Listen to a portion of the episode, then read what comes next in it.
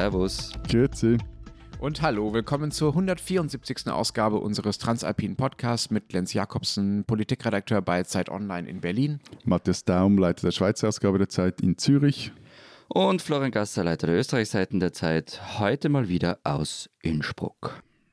Unsere zwei Themen anderthalb Wochen vor der Bundestagswahl in Deutschland sind zum einen äh, die äh, tatsächlich anlaufende, schon seit Wochen laufende Rote Socken-Kampagne gegen äh, die Linkspartei vor allen Dingen in äh, Deutschland und wir wollen darüber reden, ob es solche Kampagnen auch in euren Ländern gibt und wie eigentlich äh, Matthias die hat übrigens, Matthias hat lila Socken an, möchte ich gerade äh, darauf hinweisen und er hält sie gerade in die Kamera. Ich bin froh, dass Gerüche noch nicht übertragen werden. Ich auch, ich auch. Wir wollen also darüber reden, inwieweit äh, rote Socken in euren Ländern jenseits von Matthias Füßen noch eine Rolle spielen. Und wir reden über den öffentlichen Nahverkehr und über äh, ein Klimaticket, das in Österreich eingeführt wird und dafür, ähm, ja, vielleicht nicht eine Revolution, aber doch für einige Veränderungen sorgen soll, wenn es gut läuft. Wenn Sie uns dazu oder zu anderen Themen was schreiben sollen, bitte an alpen.zeit.de per Mail. Ich muss doch etwas loswerden neben meiner Gewläffe mit meinen farbigen Socken. Und zwar, wir suchen ein neues Büro für die Zeit in Zürich. 50 bis 100 Quadratmeter, möglichst zentral gelegen, unbefristet und das Ganze ab dem 1. Dezember 2021. Und ernst gemeinte Hinweise bitte an matthias.daum.zeit.de. Zahlt ihr Provision? Also wenn, wenn was, so eine Vermittlungsprovision, Maklercottage, sowas? Ja, ich lasse mir da gerne was einfallen. Jetzt nicht Geld, das wäre das wär ja etwas plump. Ein Abendessen so. mit dir. Ein Gastauftritt im Podcast, sowas in der Ordnung. Ich lasse mir sicher was ein, wenn es zum Abschluss kommt, lasse ich mir sicher was Schönes einfallen. Ich kann Ihnen übrigens nur empfehlen als Mitbewohner. Also ich weiß, dass er unaufgefordert und selbstständig den Geschirrspüler einräumt. Wobei es ja gewisse Menschen in meinem Leben gibt, die behaupten, mein äh, Einräumsystem sei zumindest noch verbesserungsfähig, wobei ich das weit von mir weiß. Ich kann es verstehen, weil so diese verschiedenen Geschirrspül-Einräumsysteme und Ideologien, die sind Gift für jede Beziehung, ob im Büro oder daheim. Das ist ja die Vorstufe zum Blauhelm-Einsatz. Aber egal. Genau. Lenz, andere Frage. Äh, hast du eigentlich deine Vorratskammer schon äh, wieder ge ge gefüllt und irgendwie die Konserven Hast gebunkert? du gepreppt? Genau. ich bin noch vollkommen ungepreppt. Nein, warum sollte ich? Ich dachte, äh, Pandemie wird eher besser. Ja, weil wir das Gefühl haben, also äh, ja, Florian und ich sind etwas beunruhigt, weil bei euch jetzt dann der Sozialismus ausbricht. Und ich meine, da musst du schon noch so ein paar kapitalistische Luxusgüter bunkern. Ich meine, Kaviar, Hennessy, Cognac, alles, was so der Mann zum Leben braucht. Also ich habe tatsächlich noch ein paar Flaschen Federweißer gebunkert in unserer äh, Kammer, äh, auf die passe ich gut auf. Äh, da könnt ihr gerne auch vorbeikommen und was mittrinken, wenn ihr euch durch das sozialistische Deutschland durchgeschlagen habt. Und zumindest in Sachen Klopapier bin ich eigentlich recht optimistisch, dass auch eine Staatsratschefin Saskia Esken nach der Corona-Erfahrung dafür ausreichend Nachschub sorgen würde. Einfach keine woken Erziehungspamphlete aufs Klopapier drucken, bitte. Das ist jetzt einer dieser wirklich unsympathischen Insider, die kein Mensch versteht. Dann lass uns doch stattdessen erstmal kurz aufklären, worum es überhaupt geht, nämlich um die äh, konservative Angst in Deutschland oder die konservative Kampagne, dass äh, wir quasi kurz vor der Rückkehr in den Sozialismus stehen und das Ende von Freiheit und Wohlstand am 26. September eingeläutet wird. Ja, ich sehe, du bist ja da voller von der Linie oder ihr seid da voller von der Linie mit dem österreichischen Bundeskanzler. Ähm, Sebastian Kurz hat ja vor dem Totalausfall Deutschlands gewarnt. Rot, Grün, Rot, das wäre ein Desaster, hat er gesagt. Nur eine Regierungsbeteiligung der CDU könne nach der Bundestagswahl am 26. September eine Linksregierung und somit die, Zitat, unbegrenzte Aufnahme in Mitteleuropa verhindern. Mir gefällt das ja, vor allem deswegen, weil man sich in Österreich ähm, Einmischungen aus dem Ausland verbietet. Also wir wählen, wen wir wollen. Ähm, das war so der Slogan der Waldheim-Kampagne und es wird bis heute gehalten. Das heißt aber natürlich nicht, dass wir uns nicht überall einmischen. Es kommt ja sowieso gut, wenn sich Österreich um Deutschland kümmern, aber das ist eine andere ja. Geschichte. Auf jeden Fall, auf jeden Fall. Ich habe das auch mit Verwunderung äh, zur Kenntnis genommen, mal abgesehen davon, ähm, dass auch eine unbegrenzte Aufnahme in Mitteleuropa, egal mit welcher deutschen Regierung, nicht möglich wäre, weil dazu ja auch so Länder wie ähm, Österreich gehören, die ja da eine ganz andere Linie fahren. Also, dass Kurz sich da einmischt, einerseits merkwürdig, andererseits, wenn man wie er halt ständig von der Bildzeitung zur deutschen Politik befragt wird, vielleicht. Das war doch die Welt, oder? In diesem Fall war es die Welt, ja, aber ähm, vielleicht glaubt man dann einfach irgendwann auch selber dass man dazu auch wirklich was sagen sollte. Also da gibt es so, eine, so einen gewissen Trainingseffekt äh, von deutscher Seite mit eurem österreichischen Bundeskanzler. Aber ehrlich gesagt, große Aufmerksamkeit hat diese Kurzeinmischung bei uns dann auch wiederum nicht bekommen, weil ja diese rote Sockenkampagne, die, bei, die da bei uns läuft, an sich schon spektakulär und schräg genug ist, ehrlich gesagt. Aber sag jetzt mal, also wenn wir jetzt nochmal so ums textile Ding reden, ähm, wieso Socken? Also ich meine, Rotsocken, ja, aber das sind eigentlich bei uns die Wandervögel, also nicht... Äh Ach, deshalb trägst du die heute, ja? Sie, sie sind, lila. Rot. Sie sind nicht rot, sie sind lila. Und jetzt bekomme ich dann irgendwie Fanpost der Neos, wenn wir noch weiter über meine lila Socken sprechen. Wahrscheinlich. Ja. Also warum die rote Sockenkampagne rote Sockenkampagne heißt, ist ehrlich gesagt nicht so ganz klar. Es gibt da keine ganz eindeutige äh, Quellenlage. Angeblich wurden in der 68er Bewegung schon Leute als rote Socken bezeichnet. Äh, und bei Wikipedia steht außerdem, dass man auch in der DDR so besonders tumbe und linientreue SED-Mitglieder rote Socken genannt habe. Aber ich habe mal so völlig privat anekdotisch, privat empirisch zwei Leute gefragt, die sich an die DDR-Zeit noch aus eigenem Erleben erinnern können.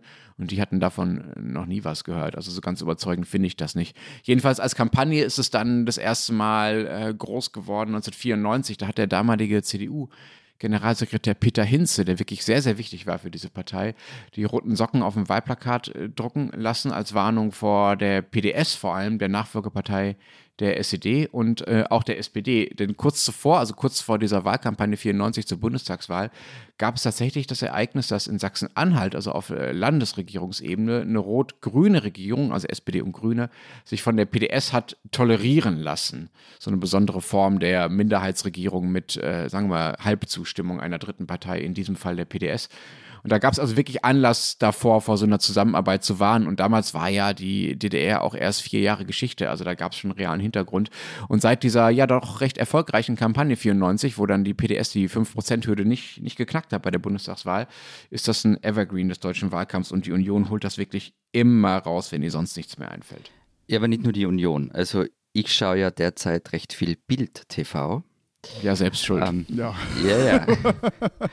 Na, aber ähm, was da abgeht, ist schon arg. Also man kriegt bei manchen Sendungen das Gefühl, ähm, der Wahlkampf drehe sich einzig und allein um die Frage, die Linkspartei zu verhindern. Und vor Kevin Kühnert den, zu warnen. Den nennen sie dann Enteignungs-Kevin. Und eine Moderatorin hat dann gemeint, in einer Sendung vorgestern, glaube ich, wenn Olaf Scholz es schaffe, die Linkspartei unter die 5%-Hürde zu drücken, dann schicke sie ihm einen Blumenstrauß. Ja, also an der und, Stelle müsste man eigentlich auch mal über das journalistische Selbstverständnis dieser, dieser Moderatorin ey, und vom Bild TV reden, aber das, das machen wir ein andermal vielleicht. Ey, aber es ist ja zum Beispiel dann, dann äh, darüber geredet worden, dass die AfD in Sachsen-Anhalt die stärkste Partei werden könnte. Also ich will ja jetzt nicht groß herumhufeisen, aber das würde mich unrunder machen, ehrlich gesagt ich verstehe das, also ich verstehe deine Sorge ähm, vor der Stärke der AfD oder dass sich das interessiert. Andererseits, der Unterschied ist nun mal, dass die AfD keinesfalls in eine Bundesregierung kommt. Das hat man über das die FPÖ ja lang gesagt. Ja, gut, aber in diesem Fall haben es alle Parteien ausgeschlossen, formal. Okay. Ne? Also gut.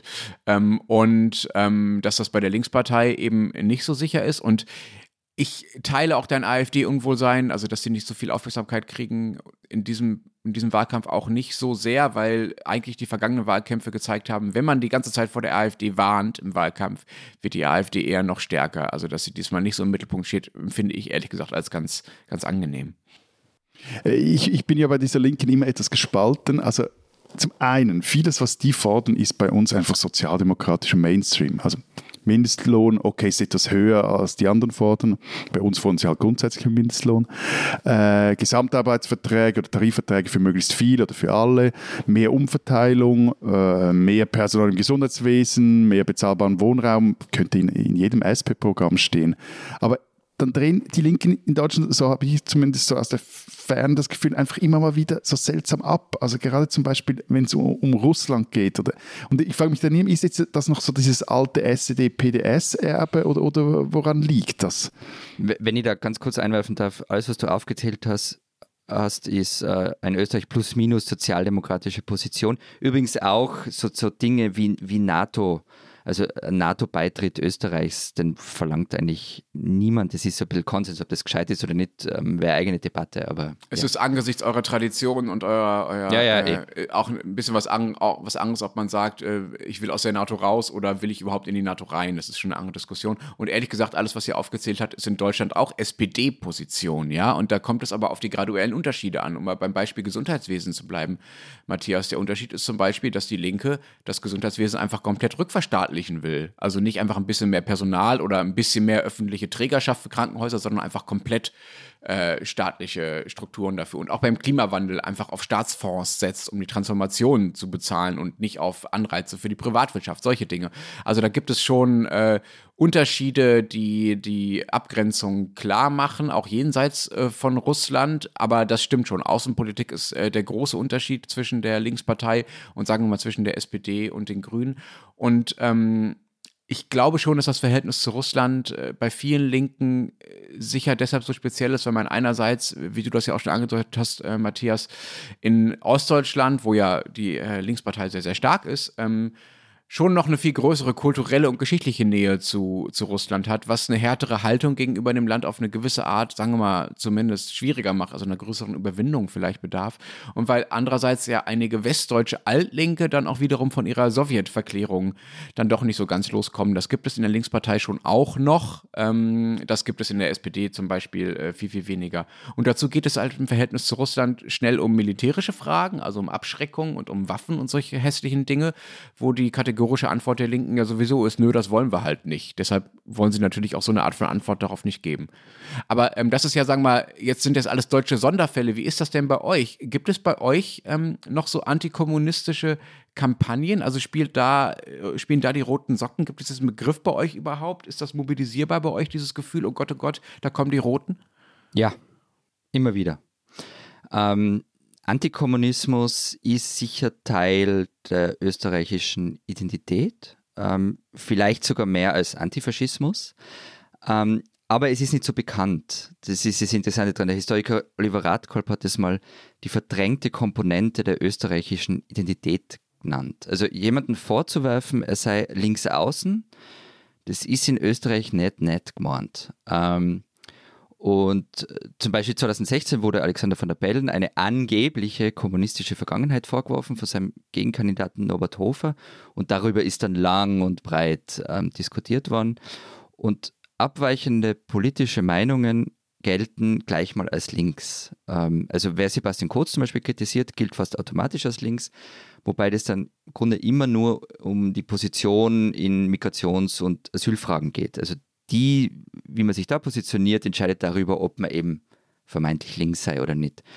Also um nochmal kurz die Frage zu beantworten, ja, es gibt solche Kampagnen und ja, sie funktionieren auch. Bei uns gibt es auch, aber sie werden immer wieder etwas anders verpackt. Also es gab mal eine SVP-Kampagne und sie kommen vor allem meistens von der SVP, die sich gegen die Linken und Netten gerichtet hat. Das ist aber auch schon ein paar Jährchen her und momentan läuft so eine auch teilweise ins Gagaeske abdriftende Kampagne gegen die Städte, also gegen die rot-grün regierten Städte die äh, nur auf Kosten aller das anderen Das gibt es übrigens würden. bei uns auch. Kannst du so. an den ÖVPler erinnern, der mal gesagt hat, äh, wir schicken unsere Kinder nach Wien und dann kommen sie als linke Grüne zurück oder so irgendwie. Genau, genau. Also es ist so ja, ja. dieses Niveau zurzeit, wo, wo so diese Kampagne läuft. natürlich auch, klar. Also, ist, Kreuzberg es ist mehr so, also ich, ich habe jetzt da in diesem Zusammenhang nicht den ich weiß gar nicht, ob ich jetzt den Vorwurf oder das, die, die Beschimpfung als Kommunist oder Kommunistin gehört habe, aber es geht halt so ähnlich in die Richtung und, und, und historisch gesehen waren wir vermutlich die härtesten Antikommunisten auf dem Kontinent. Also in den 70er Jahren haben Private, also Ernst Cinchera namentlich, haben Subversive gejagt und fischiert. Bis in die 90er galt eine Direktive, welche die Entlassung von Bundesangestellten, die einer kommunistischen Organisation angehörten, vorsah. Später dann wurden äh, ehemalige Trotzkisten zu den, äh, mit den höchsten Finanzbeamten im Land. Und äh, 1989 platzte der, der Fischenskandal, darüber haben wir auch schon mal gesprochen. Also als bekannt wurde, dass die Behörden hunderttausende Bürgerinnen und Bürger fischiert hatten, also Archivkarteien über die angelegt hatten, weil man eben sie subversive Umtriebe verdächtigte. Und es wurde auch bekannt, dass ähm, es Karteien gab mit den Namen von 10.000 etwa Schweizerinnen und Schweizern, die im Kriegsfall hätten interniert werden sollen. Da gehörten sehr viele dazu, denen man vorwarf, äh, kommunistisches Gedankengut zu pflegen. Und heute würde man so, so dieser der Vorwurf, einfach links zu sein, den gibt es auch. Und das ist, ich meine, das ist ähnlich bei Kurz wie bei uns bei der SVP, aber meine Kunststück, also bei der SVP ist quasi alles also rechts von ihnen hat es eigentlich keinen Platz mehr, da kommt die Mauer und, und alles, was halt links von ihnen ist, gilt als links und nicht bei ihnen auf Kurs. Also diesen Vorwurf gibt es schon. Ja, aber genau, das ist der Kle bei uns ist es so, wir sind Mitte, wir sind äh, die Rationalen, die, die Überlegten, die nicht ideologischen und alles andere ist links und deshalb ideologisch verbrämt. Von dem her ist es etwas anders.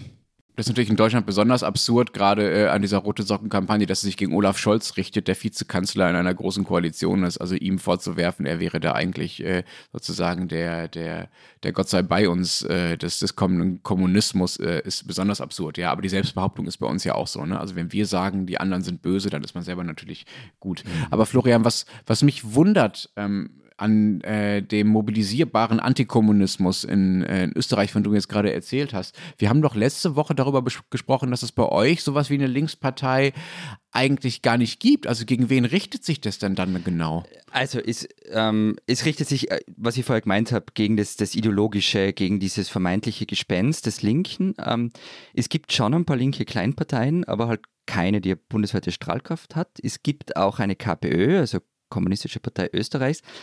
Die wurde allerdings im November 1945, also bei den ersten Nationalratswahlen, de facto abgewählt. Also Stalin ging ja davon aus, dass die Kommunisten in Österreich 20 bis 25 Prozent erreichen und man dann eine Volksfrontregierung bilden könnte. Gemacht haben sie 4,9 Prozent und davon sind sie auch nie wieder raufgekommen. Aber in der Steiermark ist sie geblieben. Dort gibt es die KPÖ und die ist im Land, vor allem aber in der Stadt, in der Stadt Graz, sehr erfolgreich. Ich glaube, das habe ich schon mal erzählt, bin mir nicht sicher. Aber am 26. September, also gleichzeitig mit euch, wird ein Graz gewählt. Und es schaut so aus, als würden die Kommunisten auf Platz 2 kommen. Und dazu sagt Herr Kurz wieder nichts. Unglaublich. Aber du hast gesagt, du hast gesagt KPÖ, also Kommunistische ja. Partei Österreichs, ja, nur um das ja, mal ja. zu übersetzen. Und das ist so richtig mit allem, was dazugehört, also mit Mao und Stalin-Verehrung. Ja, also ähm, ja und na. Also ja, ist, also groß geworden sind sie eigentlich in Graz wegen eines Politikers, Ernest Kaltenecker. Der war mal Jungsozi, ist dann zu den Kommunisten gegangen, ist dann der nettes Gesicht worden, der hat einen Großteil seines Gehalts gespendet, das macht auch seine Nachfolgerin LKK, geben sich fürsorglich. Es gibt so Geschichten, ähm, wie er, der Kaltenecker, mit der Rohrzange losgeradelt ist, um da selbst Hand anzulegen, wenn sich jemand kein Handwerker leisten Entschuldigung könnte. schnell, ja. ich möchte nicht, dass Olaf Scholz meinen Siphon repariert. Also, aber Kaltenegger hat es wirklich können. Ja, eben, also ich sage nur, ich, ja, sag ja. ich, sag, ich, ich würde einfach da, also von dem her lässt sich vielleicht da ja. der Kommunismus Es gibt übrigens sogar, sogar einen Dokumentarfilm über ihn, der Kommunist heißt, der vom deutschen Regisseur Mark Bauder. Und so hat sich halt die, die KPÖ in Graz und in der Steiermark irgendwie so das Image der mitfühlenden Servicepartei äh, aufgebaut. Aber, Entschuldigung, aber so mitfühlende Servicepartei, das ist jetzt schon sehr weit weg von irgendwelchen Ho-Ho Ho Chi Minh Rufen und Mao-Verehrung und, äh, und Stalin-Reliquien. Genau, also sie haben das ja wirklich gut aufgezogen, das muss man ihnen lassen. Nach außen hin erinnert nicht viel an Kommunismus. Ähm, wenn man eben mit LKK spricht, also wenn man mit ihr als Journalist spricht, redet sie ja ungern über die Sowjetunion. Ähm, sie nimmt das Wort Revolution nur widerwillig in den Mund. Wobei da sagt sie dann schon, ähm, die hat sie nicht aufgeben, aber sie muss demokratisch erreicht werden. Entschuldigung, darf ich da ganz kurz unterbrechen mhm. mit einer ganz kleinen Anekdote? Bodo Ramelow ist ja der einzige Ministerpräsident der Linkspartei in Deutschland. Ja. Die Linkspartei hat in ihrem Programm ja immer noch stehen, dass sie eigentlich einen ja, demokratischen, aber doch einen Sozialismus will. Woraufhin ich Bodo Ramelow, als ich ihn mal interviewt habe vor, weiß ich nicht, sechs, sieben, acht Jahren, als erstes fragte, Herr Ramelow, sind Sie eigentlich Sozialist? Und er ist so an die Decke gegangen, dass dieses Interview nie veröffentlicht werden konnte, weil die Zuhörer wissen das ja vielleicht, äh, Interviews autorisiert werden er, und er so rumgeschimpft hat, dass er nachher nichts davon veröffentlicht äh, sehen wollte. Also das war sehr, war sehr bezeichnend. Erinnert mich so ein bisschen an das, was du jetzt, was du jetzt beschreibst. Ne? Also man hat das ja, noch im Namen und im Programm, aber mhm. eigentlich will man damit dann vielleicht doch nichts mehr so viel zu tun haben, weil man weiß, dass man damit keinen Stich mehr macht. Also sie nennt sich schon Kommunistin, mhm. so ist es nicht. Ähm, und natürlich, es wäre es wär einfach keine linke Partei, die KPÖ, wenn sie nicht von Konfliktlinien durchzogen wäre. Also die einen wollen aus der EU austreten und den Schilling zurück, andere haben ihren Frieden mitgemacht. Manche sehen ähm, die, die Sowjetunion als vernünftiges Projekt mit so leichten Schwächen in der Umsetzung. Andere ziehen da klare Trendlinie. Auch bei Migration gibt es übrigens sehr unterschiedliche Positionen. Es ist ja Unfug zu behaupten, es gäbe die eine linke Position zu Asyl- und Migrationsfragen. Aber zum Kern zurück, also die KPÖ gibt es als linke Partei in Österreich, links der SPÖ in Graz und der Steiermark, aber sie ist trotzdem zu klein, um, äh, damit man bundesweit irgendwie Stimmung gegen sie machen könnte, im Gegensatz eben zu euch. Wobei, also apropos Revolution, also bei uns haben sie ja die Sozialdemokraten mal die Überwindung des Kapitalismus ins Parteiprogramm geschrieben. Und äh, jetzt kann man jetzt davon halten, was man will, aber als KP hast es halt dann in so einem Land schwer, noch irgendeine eine USP zu finden. Außer eben, du, du setzt auf Führerkult und totalitäre Ideen. Ah ja, das ist, das ist mein Stichwort, also totalitäre Ideen und autoritäre äh, Personen an der Spitze und so weiter. Erich Honecker, ja, also der letzte ähm, Staatschef der DDR und seine Frau äh, waren ja nach der Wende, also nachdem die SED aufgelöst wurde, beziehungsweise in die PDS überging und äh, die DDR nicht mehr existierte, Ehremitglieder bei der sogenannten KPD Ost. Das war eine Neugründung, die gab es erst ab 1990 und hat sich äh, den eigentlich ja schon verlorenen Kampf um den Kommunismus dann irgendwie doch nochmal auf die Fahnen geschrieben, hat aber dann auf Landes- oder Bundesebene nie mehr als 0,2 Prozent bekommen. Ähm, das macht sie aber dann doch noch zu einer der erfolgreicheren äh, dieser äh, Kleinstparteien, die ihr bei euch ja offenbar auch habt. Es gibt nämlich daneben auch noch die MLPD, also die marxistisch-leninistische Partei Deutschlands, die sich äh, ganz offen auf Stalin und Mao und äh, solche netten Gestalten bezieht. Und dann gibt es auch die DKP, die übrigens wie die KPD Ost auch vom Verfassungsschutz als linksextremistisch eingestuft wird. Also wir haben hier so diese linke Splittergruppentradition durchaus äh, auch noch äh, fortgeführt. Die sind aber ehrlich gesagt alle irrelevant, auch wenn sie hier in Berlin immer noch recht groß plakatieren. Also hier scheinen sie noch äh, ganz gute Basis zu haben. Aber äh, Matthias, wir haben jetzt über die, äh, die Parteien in Deutschland und in Österreich geredet, die äh, so ein Gedankengut haben und über die Kampagnen, die dagegen laufen. Wie ist das denn bei euch? Ist die Schweiz mittlerweile nach all diesen ähm, Vorgängen Vorgängen, die es da gab in den 80er Jahren, von denen du erzählt hast, tatsächlich kommunismusfrei? Nein, natürlich nicht. Ähm, äh, also ich muss vielleicht mal sagen, die KP war hier mal verboten, also während dem so, äh, Mitte, Ende der 30er Jahre bis 45. Aber äh, nein, es ist halt mit, mit den, kommunistischen Strömungen bei uns so wie mit der Volksfront von Judäa und der judäischen Volksfront. Also das bleibt alles immer sehr klein und äh, bekeift sich aber umso mehr. Äh, was es aber gibt, ist eine, eine Partei der Arbeit, die gibt es, wenn ich das richtig im Kopf habe, auch plus minus national, ist aber wirklich nicht stark, sehr klein, kann ab und zu eine oder einen von 200 Nationalräten stellen. Momentan ist das äh, Denis de la Russie aus dem Neuenburger Jura. Ähm, so ist die, in der Romandie die PDA auf lokaler Ebene, ähnlich wie die KP in Graz, immer wieder mal an gewissen Orten vertreten. Eben dieser äh, Monsieur de la Russie, der ist äh, einer von zwei PDA-Stadträten in Le Locle, das ist eine Uhrmachstadt im Jura, Neuenburger. Und es gibt auch in der Westschweiz mit der Solidarität noch eine kann man sagen, trotzkistische Alternative zur PDA.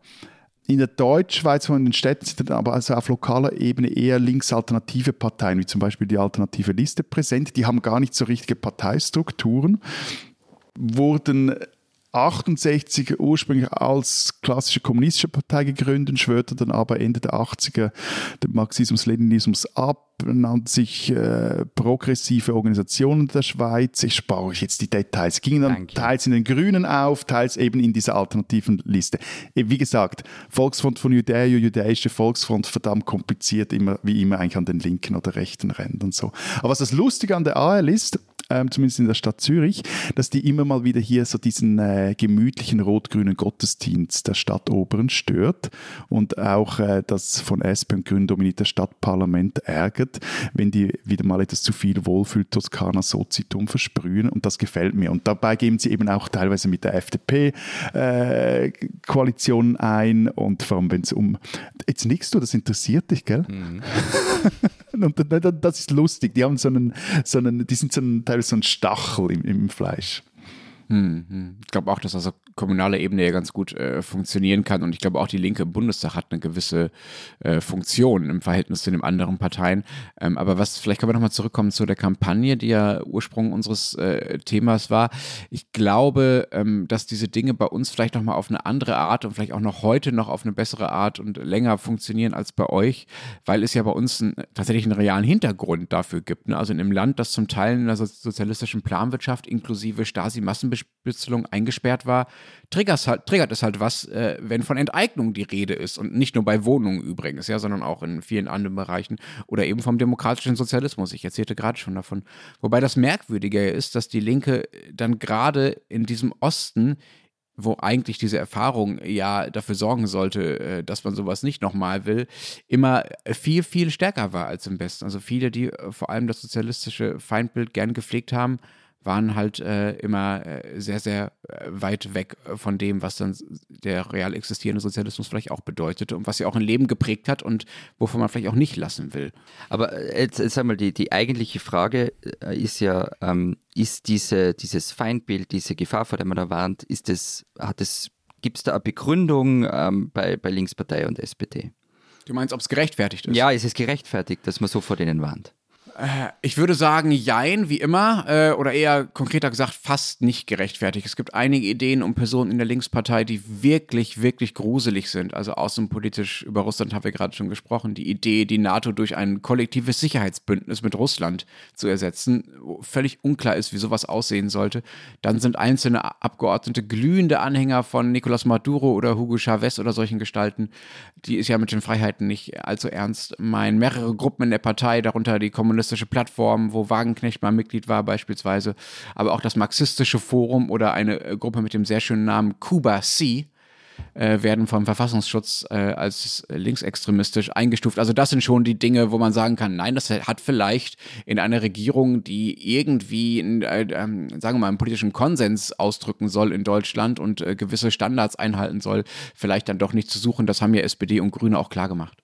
Aber also, ich weiß nicht, solche Positionen äh, findet man auch in jeder linken Partei. Also ich würde behaupten, bei Untergruppen der Sozialdemokraten. Also ja, gut, aber allo Presidente, es macht die Position nicht wirklich besser und, und vor allem Untergruppen. Nein, also, nicht, aber... Also äh, Untergruppen, ich meine, der, der heutige Co-Präsident der SP Schweiz, Cedric Wermuth, der hat äh, 2013 was das Regime von Hugo Chavez in einem Gastbeitrag in der Zeitung Le Matin öffentlich verteidigt. Ähm, also pff, das ja, ja, okay. Ähm, aber das, es kann sein, dass Deutschland da, sagen wir mal, ein bisschen empfindlicher ist. Ich glaube, die Gründe habe ich ja gerade schon versucht zu erklären. Die äh, historische Erfahrung ist halt auch ein bisschen näher äh, für viele Deutsche. Und deshalb gehört es zu den Grundfesten, dass man nicht in diese Richtung tendiert. Äh, das kann ich schon nachvollziehen. Wobei ähm, äh, ja auch von ihnen, sagen wir mal, auch keine akute Umsturzgefahr ausgeht. Ne? Also man sollte diesen folkloristischen Charakter dieser Gruppen, die ich gerade beschrieben habe, auch nicht unterschätzen. Aber das Irre ist ja, dass diese Unionskampagne auch auf die SPD zielt, so nach dem Motto, also es ist quasi wörtlich das, was die Union tatsächlich sagt, Scholz ist nur Fassade und Esken, also Saskia Esken ist die wahre SPD. Und da kann man nur sagen, dass äh, die Ideen von Saskia Esken, also einer der beiden Parteivorsitzenden der SPD, halt auch nicht so besonders umstürzerisch sind. Also zumindest, Matthias ist ganz ja. nervös. Ja, nein, ich habe da nämlich eine konkrete Frage. Ich habe nämlich in diesem Zusammenhang gelesen, so, so Tweets, so raunende Tweets, wer wird dann den Koalitionsvertrag unterschreiben? Esken oder Scholz? Also ist es so, dass A, dass Esken wirklich dann, wenn es zu einer Koalition kommt, diesen Vertrag, sie den Vertrag unterschreibt? Und zweitens, ehrlich gesagt, das hat schon fast so etwas die die Anmutung von so diesen äh, Obama soll seine Geburtsurkunde zeigen Dinge. Ich finde das völlig völlig strange.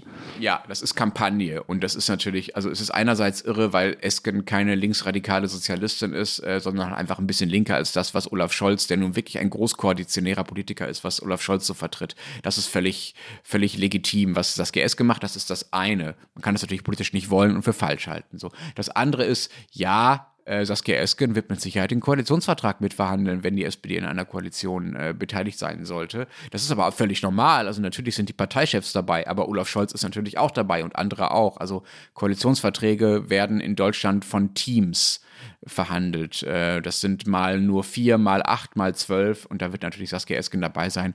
Warum denn auch nicht?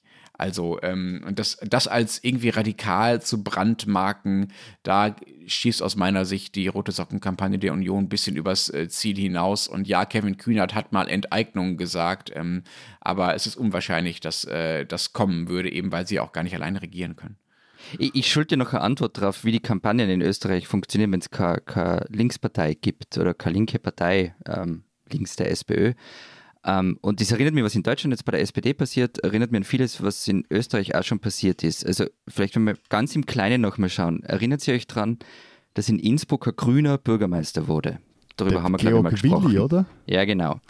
Und das ist ja so ein alter 80er Jahre Grüner, der so ein Öko, der im Kirchenchor singt und so weiter. Also wer dem vorwirft, der links außen zu sein, macht sich lächerlich. Ähm, und das es war aber dann in diesem, in diesem Gemeinderatswahlkampf genauso, also die gleiche Taktik wie bei Scholz und Esken. Ja, der Spitzenkandidat, der ist schon okay.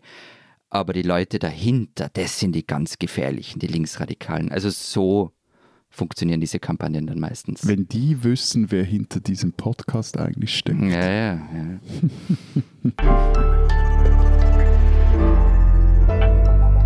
Diesen Deutschen sollten Sie kennen. Die Hörerinnen und Hörer dieses Podcasts werden es wissen, ich habe es ein bisschen mit der Vergangenheit. Ähm, auch in der Musik und in der Kunst, Klassik, eigentlich ganz lässig. Auch das 19. Jahrhundert hat da trotz allem einiges auf Lager. Mit der Romantik allerdings, da habe ich zwischendurch so meine Probleme. Da wird rumgeheult und gejammert, überall sprießen an Blümelein auf saftigen Wiesen, allerorts ist eine unerreichbare Frau, die angebetet wird und dann kommt das Ganze noch nicht selten nationalchauvinistisch daher. Die Lieder von Franz Schubert sind da zum Beispiel so eine Sache, mit der ich nie warm geworden bin. Vor allem, wenn sie dann so überkandidelt vorgetragen werden. Ganz schlimm finde ich da ja zum Beispiel das Wandern ist des Müllers Lust. Das ist ja furchtbar der Sänger Gisbert zu Kniphausen. Ja, ja, einmal muss das, das sein. Das kam jetzt überraschen. Das ist doch sonst Matthias Rolle. Oh Gott, oh Gott, oh Gott. Ja, wobei, Matthias, du warst doch Pfadfinder. Du hast es gesungen, sicher, oder? Also ich weiß nicht, ob wir das bei den Pfadi gesungen haben. Wir haben gesungen bei der Pfadi mhm. und äh, ich würde das auch für dich, wenn wir mal wandern gehen, noch so gerne singen. Ja, das wäre sehr nett. Lieber wäre es mir aber, wenn es der Sänger Gisbert zu Kniphausen tun wird. Buchen Sie jetzt Zeitreisen, 3000 Euro eine Woche mit Matthias und Florian singend durch die Alpen. Darf ich, darf ich weitermachen? Jetzt sind alle völlig aus dem Konzept. äh, wo war ich? Genau, also Gisbert zu Knüpphausen, wollte ganz eine äh, scharfe Kurve machen. Und der Pianist Kai Schumacher, die haben mich eigentlich jetzt ein bisschen mit der Romantik und vor allem mit Schubert versöhnt. Ähm, die haben nämlich zehn Lieder des Wiener Komponisten, der 1828 mit nur 31 Jahren gestorben ist, neu interpretiert und ins 21. Jahrhundert geholt. Mit Schlagzeug zwischendurch, mal am Gitarrensolo. Kniphausen singt die alten Texte so, dass man glauben könnte, sie wären gerade gestern geschrieben worden. Und man kriegt fast das Gefühl, Franz Schubert sei im Grunde der erste moderne Singer-Songwriter der Musikgeschichte. Lass ihre Hunde heulen heißt das Album, das gerade erschienen ist mit Balladen, vor allem aus dem Zyklus Winterreise und aus dem Schwanengesang. Franz Schubert ist sowieso ein Österreicher, den man kennen muss, und Gisbert zu Knüpphausen und Kai Schumacher sind Deutsche, die und deren Musik man kennen muss.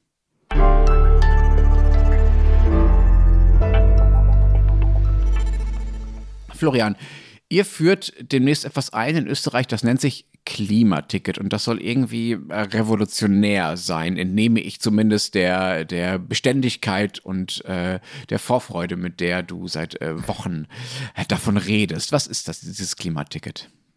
Wir reden jetzt ein paar Minuten über Kommunismus und schon ist der Revolutionsgedanke in dir so ganz tief drinnen, oder? Das, ja.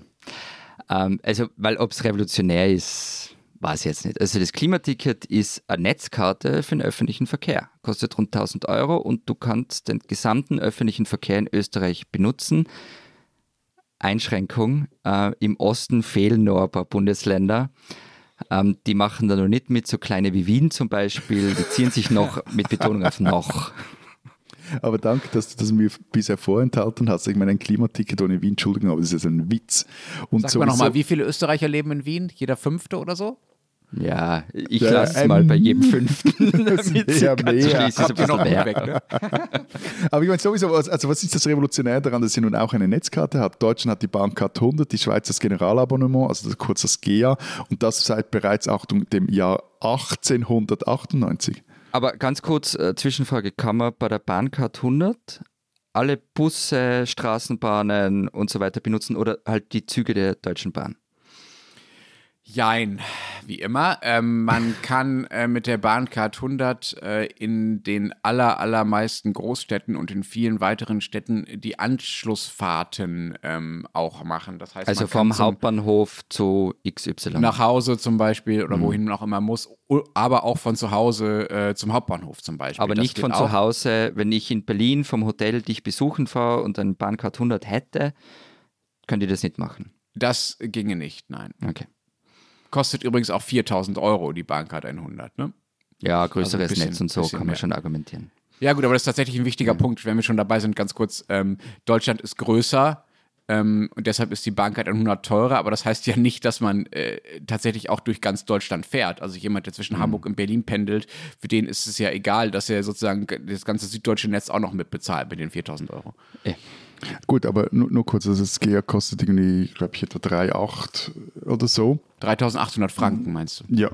Ähm, und da habe ich mit, mit dem kann ich äh, mit dem kann ich Bus fahren, Tram fahren, Schiff fahren. Also da kann ich äh, äh vom, äh, wenn, von, wirklich von Tür zu Tür dich in einem Außenquartier von Genf besuchen, von Zürich aus. Ähm, ich kann sogar die eine oder andere Bergbahn benutzen. Ja, also, also eh, euer Generalabonnement ist auch vergleichbar mit dem Klimaticket, ähm, außerhalb beim Preis. Also kostet äh, euer, euer Abo kostet das Dreifache vom Klimaticket. Ja, ja.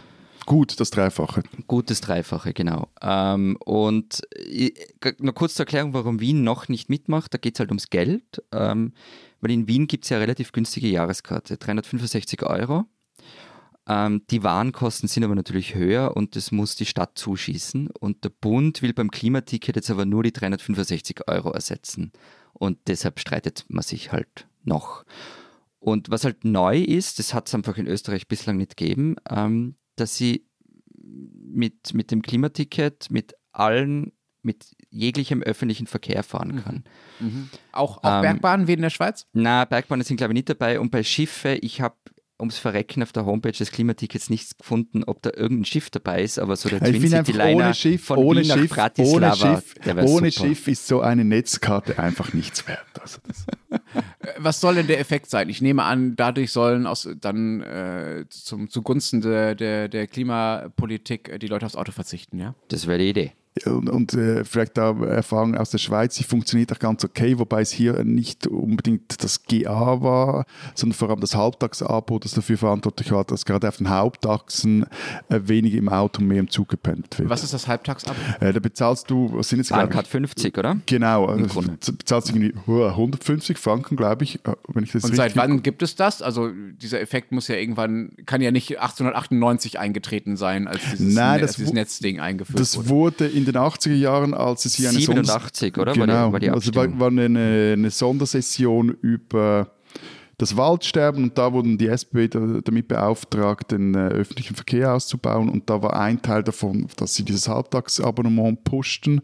Das gab es, glaube ich, schon ein paar Jahre vorher ähm, und dann war das aber wirklich ein Quantensprung, also von, äh, glaube, paar zehn oder hunderttausend auf irgendwie zwei Millionen, die das hatten und gleichzeitig wurde auch das äh, Projekt Bahn 2000 angeschoben, mit dem zum Beispiel die, die Verbindung Zürich-Bern beschleunigt wurde und generell das ganze Netz noch besser aufeinander abgestimmt Ja, ja, wurde. da möchte ich jetzt nicht wieder drüber reden, sonst wird nur wieder offensichtlich, wie, wie wenig Deutschland da tut. Da, da, da. ähm, also sowas gibt es natürlich in Deutschland auch. Takt, also Bankcard 50. Takt, Taktfahrplan. Ja, ja, ja. Ähm, nur das Problem ist doch, dass man mit diesen Angeboten eigentlich nur die Leute in den Städten kriegt, weil die davon profitieren, Wieso? oder? Na. Naja, äh, weil. Also, wenn ich, na, also ein Beispiel, ja. wenn ich in Wien wohne und ähm, zum allergrößten Teil nur dort öffentlich fahre, dann ist das Klimaticket nicht wirklich ein Anreiz, ähm, weil die Jahreskarte ist viel billiger, 365 Euro. Interessant wird es für andere, die zum Beispiel im Auto pendeln oder für Familie oder, ähm, ich weiß, ich bin jetzt nicht die Masse, aber nur als Beispiel für Leute wie mich. Also ich habe derzeit diese ÖBB Österreich-Karte, also eine Karte für das ÖBB-Netz. Und ich habe Wiener Linien-Jahreskarte. Und wenn ich aber woanders fahre mit einem, mit einem anderen öffentlichen Verkehrsunternehmen, dann entscheide ich mich schon sehr oft fürs Auto. Ähm, wenn ich jetzt aber alle anderen Linien ohnehin dabei habe, dann bin ich mir sicher, dass ich es öfter stehen lasse. Und dann steige ich halt doch in den Bus ins Ötztal oder nach Lienz. Und es ist halt, also einerseits ist es sicher eine, eine Frage der, wie sagt man das neudeutsch, Convenience, also dass es halt einfach angenehm ist. Also in der Schweiz ja auch so viele leisten sich einfach ein GA, also gerade auch viele wanderfreudigen Seniorinnen und Senioren. Dann gibt es sicher die, die eben regelmäßig pendeln auf so auf diesen äh, Sprintstrecken, die das auch dann nach drei, vier Monaten maximal schon ausgefahren haben. Für die lohnt es sich richtig. Und dann, dass es attraktiv ist, ist halt aber auch eine Frage des Angebots. Also wenn ich mit einer gescheiten Tür-zu-Tür-Verbindung, sagen wir jetzt, das ist Freizeitverkehr, klar, also von Zürich in, sagen wir, unser Nonetal kommen will, dann nehme ich sogar für eine solche Strecke, die recht lang dauert, auch paar Mal umsteigen muss, eher den ÖV als das Auto, weil ich zum Beispiel in diesem Fall nicht durch diesen elendigen Gotthardtunnel selber fahren muss. Und ich müsste mir auch selber noch irgendein Auto organisieren, weil ich, ich in meinem Fall keins habe.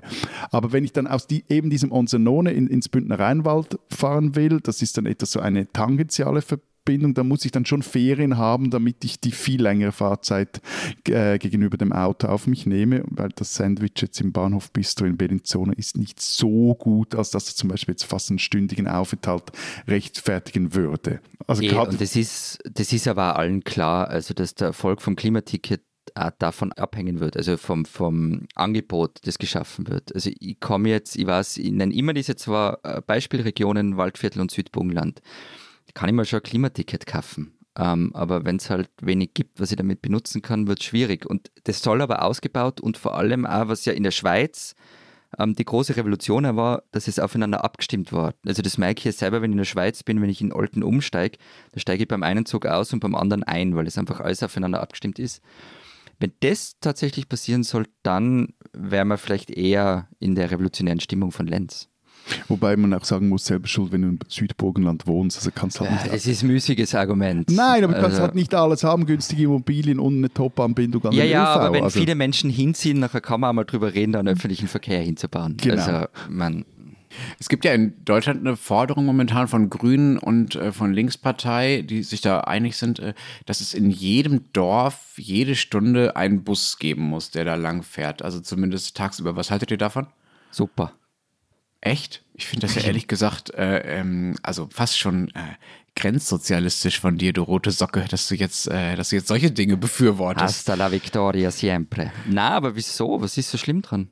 Naja, weil es halt total pauschal ist. Also natürlich soll der Nahverkehr besser werden und so funktionieren, dass man ihn auch nutzen kann. Und äh, Burgenland, genau. ja, schön und gut, da wäre ich auch eher bei dir als bei, als bei Matthias. Aber wenn man in einem Dorf äh, einfach vielleicht niemanden hat, der mit diesem Bus fahren will, ja, äh, und da steigt eine Woche lang niemand ein oder einen Monat lang, weil die Leute für ihre Strecke doch lieber das Auto nehmen. Sie können das ja immer noch frei entscheiden. Warum soll dann der Bus da weiter hinfahren? Das ist doch ökologischer Unsinn, ökonomischer Unsinn. Das wäre also so krasses Gießkannenprinzip, diese jedes Dorf, äh, je, jede Stunde ein Bus, ähm, dass ich das eigentlich nicht für den Weg in die Zukunft halte. Also man kann ja punktuell ausbauen, das ist mit Sicherheit richtig, aber eigentlich müsste man den öffentlichen Nahverkehr doch viel flexibler machen. Man müsste viel mehr über Sammeltaxen nachdenken, dass sich Leute absprechen, über, über Apps oder was auch immer. Also da gibt es so viele Möglichkeiten, äh, das punktueller und, äh, sagen wir mal, nutzungsfreundlicher zu gestalten, dass man da nicht hinkommen muss und da so ein neues Busnetz über das ganze Land nehmen muss. Also das finde ich wirklich, finde ich, bin ich wirklich ein bisschen 19. Jahrhundert Politik, ehrlich gesagt. Also ähm, nur vorweg, mal Sammeltaxis haben bislang noch nirgends so richtig funktioniert. Ähm, aber zu deinem imaginären Dorf. Vielleicht nimmt da halt deshalb keiner im Bus, weil er nur dreimal am Tag fährt. Ist ja möglich, nicht? Und selbst wenn er dann im Stundentakt fährt und nur drei Hanseln drin sitzen, wurscht. Also das Angebot muss da sein und ganz ehrlich, die Kosten dafür sind überschaubar. Das sage übrigens nicht ich ähm, sondern das sagt der ehemalige Schweizer Bahnchef und heutige äh, Westbahn-Aufsichtsratspräsident Benedikt Weibel. Ähm, mit dem haben Matthias und ich ein Interview gemacht von vergang äh, vergangene Woche für die aktuelle Ausgabe. So ein Bus, der irgendwo in der Landschaft um und um guckt, ähm, was der kostet im Verhältnis zu anderen Infrastrukturausgaben, ist echt vernachlässigbar. Und noch viel wichtiger, es gehört zur Grundversorgung. Ich will ja auch, dass es überall Breitbandinternet gibt. Und wenn es dann dort niemand gibt, ähm, der Streaming-Service nutzt oder sonst was und eigentlich gar kein so schnelles Internet braucht, ich will trotzdem, dass es dort gibt. Ich will auch, dass es überall einen Wasseranschluss gibt und ich will, dass die Post auch ins hinterletzte Kaff ausgeliefert wird. Wobei ich. ich so.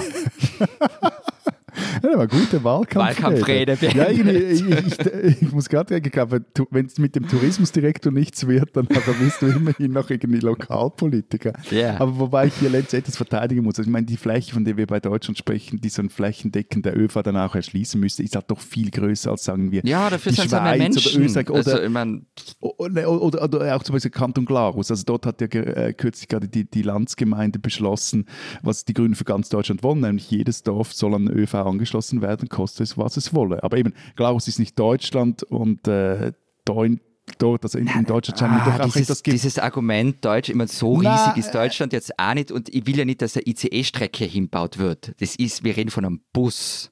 Ja, trotzdem. Aber, Da muss aber, nichts gebaut werden, außer vielleicht ein Bankerl bei der Haltestelle. Wobei es natürlich schon auch die, die, die Gefahr ist, dass nach dem Bus dann irgendwie die, die, die, neue, die neue Strecke und die, die neue äh, IC, den IC halt wird. Das fand ich ja im Übrigen in diesem Gespräch mit Weibel doch sehr aufschlussreich, weil er sagte, also er als Ex-Bahnchef und jetzt auf eine Art immer noch Bahnchef in Österreich, also jede Investition ist a priori schlecht. Äh, wieso? Äh, Weil jede Investition jährliche Kosten nach sich ziehe und weil man bei Bahnprojekten eigentlich nur in 100 Millionen Euro Brocken rechne und das ergebe halt über die kommenden Jahre dann wiederkehrende happige Summen. Naja, wobei er sagt nicht, sie sind, sie sind grundsätzlich schlecht, sondern er sagt, wenn man investiert, ähm, dann muss man sich echt sicher sein, dass es das braucht und dass diese Folgekosten halt nie eingepreist sind oder zumindest nicht kommuniziert werden. Das ist ja sehr große Kritik. Aber ganz ehrlich, ich befürchte nicht, dass in Deutschland irgendjemand auf die Idee kom- kommt, so ganz, ganz viele neue Bahnlinien zu bauen. Also ich sage nur, renoviert mal das Vorhandene, deutsches Eck und so. ähm, aber wie ist es mit Flugtaxis, Lenz, irgendwas? Das ist Ja, das ist der heiße Shit. Also ich bitte euch, hier werden noch echte Innovationen vorangetrieben. Nein, mein, ehrlich gesagt, meinetwegen auch Flugtaxis, Drohnen, die mich aus, dem Brand, aus der Brandenburger Weißt, äh, der Bus, der nichts kostet, aber er will dann irgendwie so ein Flugtaxi, das herumfliegt. Ja, es wartet ab. Wir sprechen in 250 Jahren nochmal, hoffentlich. Ja, gern.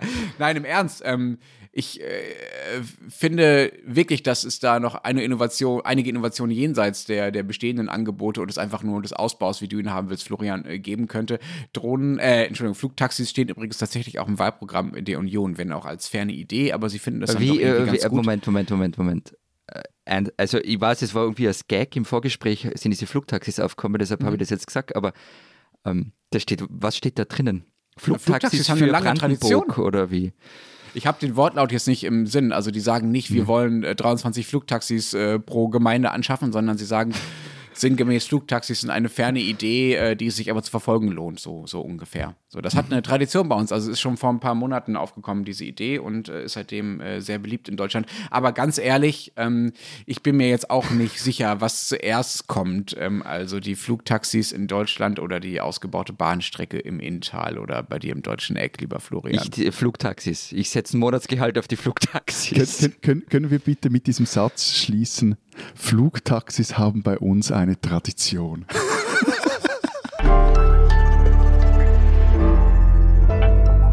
Die spinnen, die Schweizer.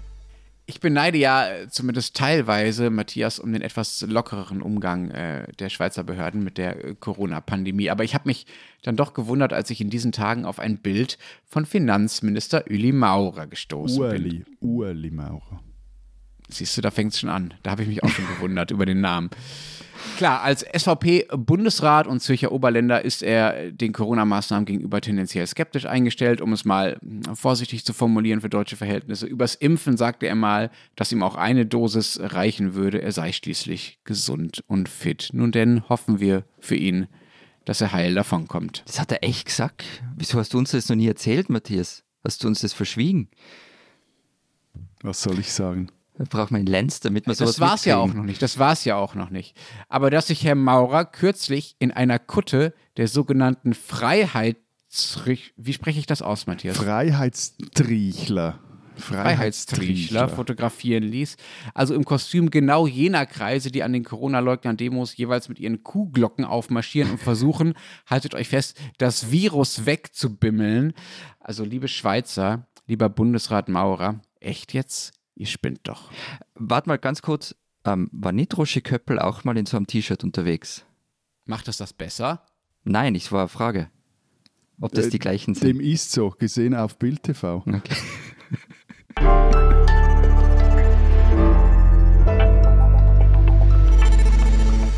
Das war's diese Woche bei unserem Transalpinen Podcast. Wenn Sie wissen wollen, was neben irren Regierungsmitgliedern in der Schweiz und Österreich sonst noch so los ist, lesen Sie die Zeit Schweiz, Zeit Österreich. Was steht drin? Wir haben eine große Alpenausgabe diese Woche. Genau, unter anderem mit dem Interview äh, mit äh, Benedikt Weibel, von dem wir schon erzählt haben. Dann haben wir eine Geschichte ähm, von Romet Aschwanden über 30 Jahre Alpenkonvention. Und wir haben eine große Recherche unserer Kolleginnen äh, Christina Pausackel und Barbara Achermann. Und zwar geht es darum, da, wie es kommen konnte, dass die Ökostrompioniere Schweiz und Österreich beim Solarausbau so hinterherhinken und was die beiden Länder jetzt zu tun gedenken, um da wieder an die Spitze zu kommen und irgendwie die Energiewende dann doch noch zu schaffen. Und ich habe ein bisschen Angst, dass ich nach dieser Ausgabe zur Persona non grata in Tirol werde, weil ich eingestehe, dass meine Faulheit mich bisher davon abgehalten hat, auf die Seiles zu gehen.